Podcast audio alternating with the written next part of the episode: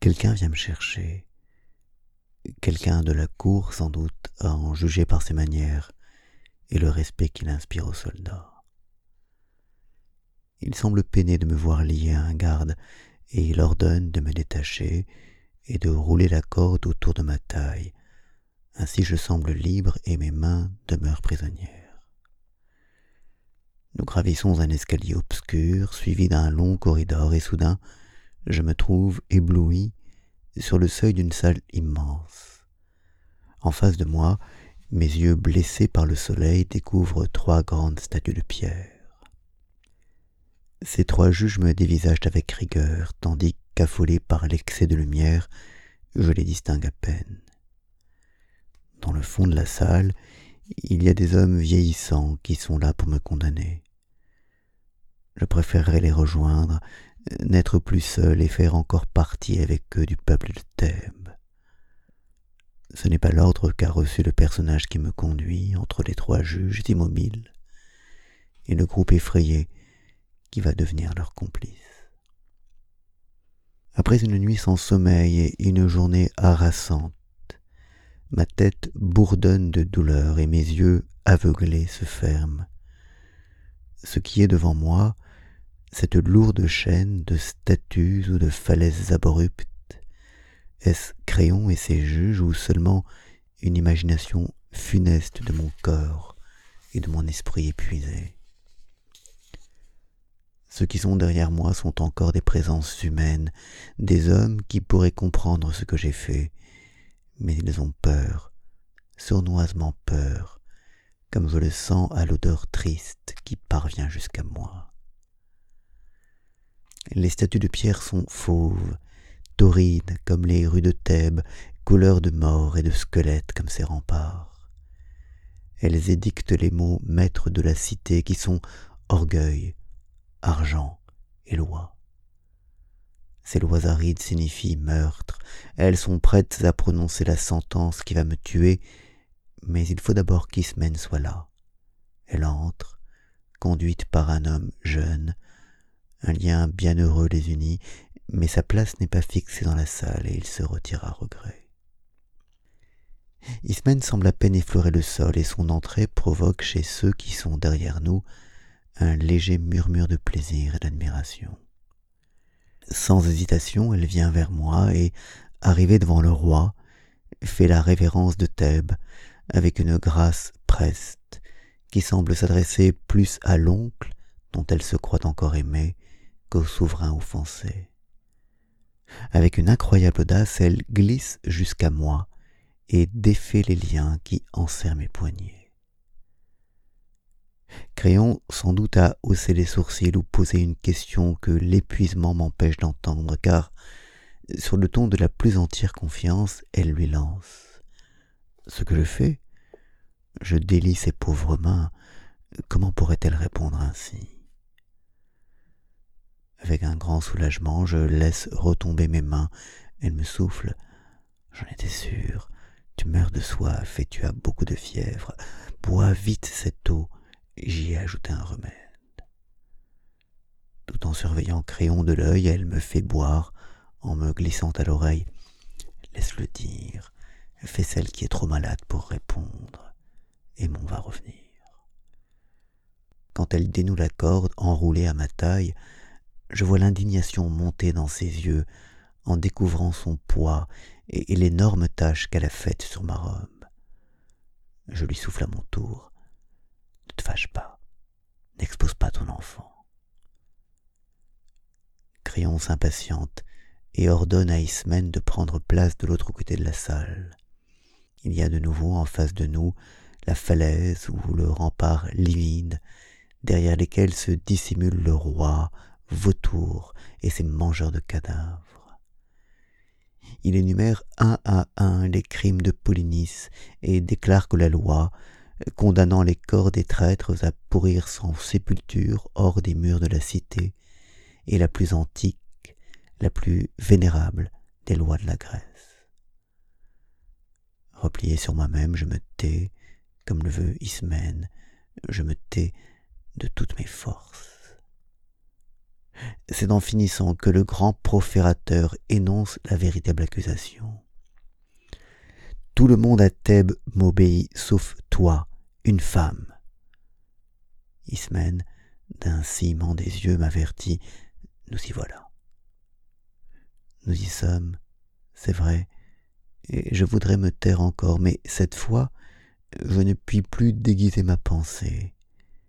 Mes yeux, que le soleil fait larmoyer, ne peuvent plus discerner dans les formes de pierre le véritable crayon, et c'est à voix basse, peut-être pour lui seul, que je trouve la force de dire Je ne refuse pas les lois de la cité. Ce sont des lois pour les vivants, elles ne peuvent s'imposer aux morts.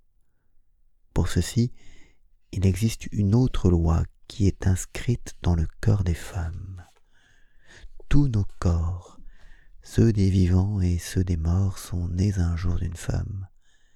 Ils ont été portés, soignés et chéris par elle. Une intime certitude assure aux femmes que ces corps, lorsque la vie les quitte, ont droit aux honneurs funèbres et à entrer à la fois dans l'oubli et l'infini respect. Nous savons cela. Nous le savons sans que nul ne l'enseigne ou l'ordonne.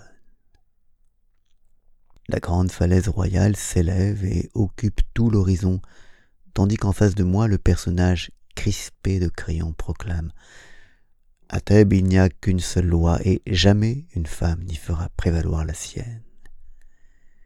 Il se tourne alors vers ses assesseurs. Vous l'avez entendu?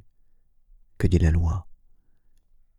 S'inclinent et leurs voix répondent en écho La mort. Crayon se tourne vers le groupe incertain des vieillards. Vous connaissez Antigone, nous avons reconnu et soutenu son dévouement aux malades et aux blessés de la cité. Son frère, le roi Éthéocle, et moi-même avons toujours cherché à la maintenir dans une voie juste, mais l'orgueil l'a emportée chez elle. Elle a déchiré et brûlé publiquement un édit royal. Profitant de la nuit, elle a violé l'interdiction d'enterrer le corps du traître Polynice. De telles atteintes à nos lois ne sont pas tolérables. Vous avez entendu la sentence des grands juges à laquelle, avec tristesse, je joins la mienne. À votre tour maintenant de délibérer. Un murmure de pitié, un long bêlement de douleur s'élève du troupeau vieillissant. Il pleure sur ma jeunesse et ma vie trop tôt coupée. Il bêle, il me plaigne, il regrette les jours que je ne verrai plus, l'hyménée que je n'ai pas connu, les enfants que je n'aurai pas. Mais sous ce chant factice, on entend sourdement résonner une note unique et très froide qui approuve et dit mort. Se tourne alors vers Ismène et, renonçant à son attitude menaçante, il plaide Tu as connu, Ismène, les malheurs de la guerre, dont la victoire d'Éthéocle nous a délivrés. Maintenant il faut reconstruire. Ta sœur a violé nos lois et l'autorité royale, elle mérite la peine de mort qui va lui être appliquée aujourd'hui même, à moins que je ne puisse la commuer en exil perpétuel, comme la loi le permet à certaines conditions. Je connais le caractère intraitable de ta sœur. Elle les refusera, toi seul est capable de la décider à reconnaître devant nous que son acte était criminel et à livrer à la justice le nom du complice dont nous avons retrouvé les traces. Pendant que Crayon parle, je vois apparaître sur le visage d'Ismène un sursaut de mépris et de fierté qui me remplit de joie et d'angoisse. Oui, mon Ismène, malgré son habitude de la cour et sa tête politique, va sortir de sa mesure et de sa grâce habituelle. En la supposant capable d'approuver le traitement indigne du corps de Polynice et de m'inciter à dénoncer quelqu'un, Créon, comme il l'a voulu, l'a blessé profondément.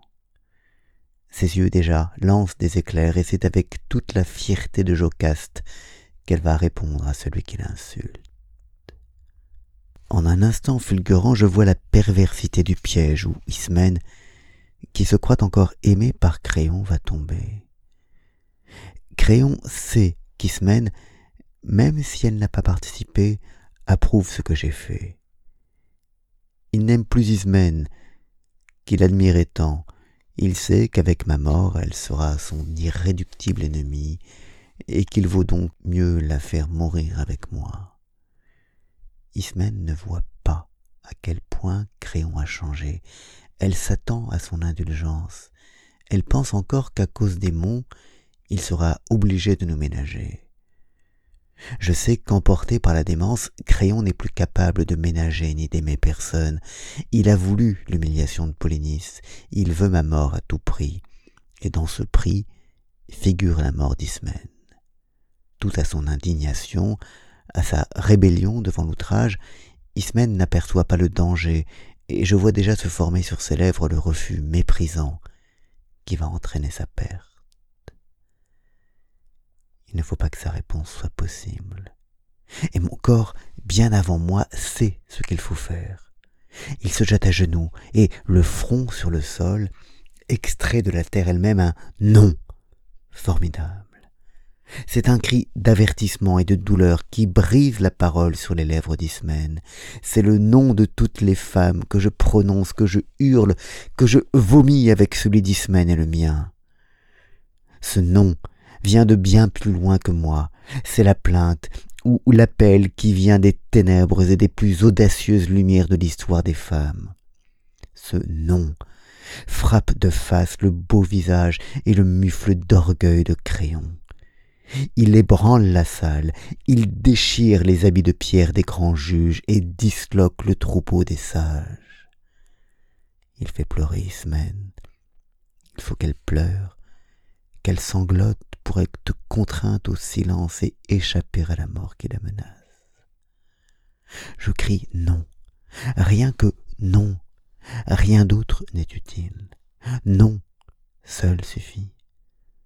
Mon cri masque le refus qui s'ébauchait sur les lèvres d'Ismène, qui ne pourra pas naître car les larmes l'étouffent, et l'homme qui l'accompagnait tout à l'heure surgit en courant de l'escalier. Je me réjouis de voir qu'il est hors de lui et qu'il entraîne Ismène sans que Créon s'en aperçoive. Créon ne voit plus, n'entend plus que moi. Je suis devenu l'unique objet de sa fureur. Il veut parler, donner des ordres, mais mon cri le submerge, pénètre de force dans ses oreilles, le fait rugir sans que sa voix parvienne à couvrir celle qui n'est plus la mienne et vient de temps bien plus profond que ceux de l'existence de Thèbes et de son éphémère tyrannie. La violence du nom arrache de leurs gonds les portes de la salle, chasse les juges, les conseillers et les force à fuir, abandonnant sur le sol les médiocres débris de leurs insignes et de leur dignité. Il ne reste plus face à face que Crayon et moi je pourrais amplifier encore le bruit, ébranler les murs du tribunal et faire s'écrouler sur lui ce monument d'iniquité.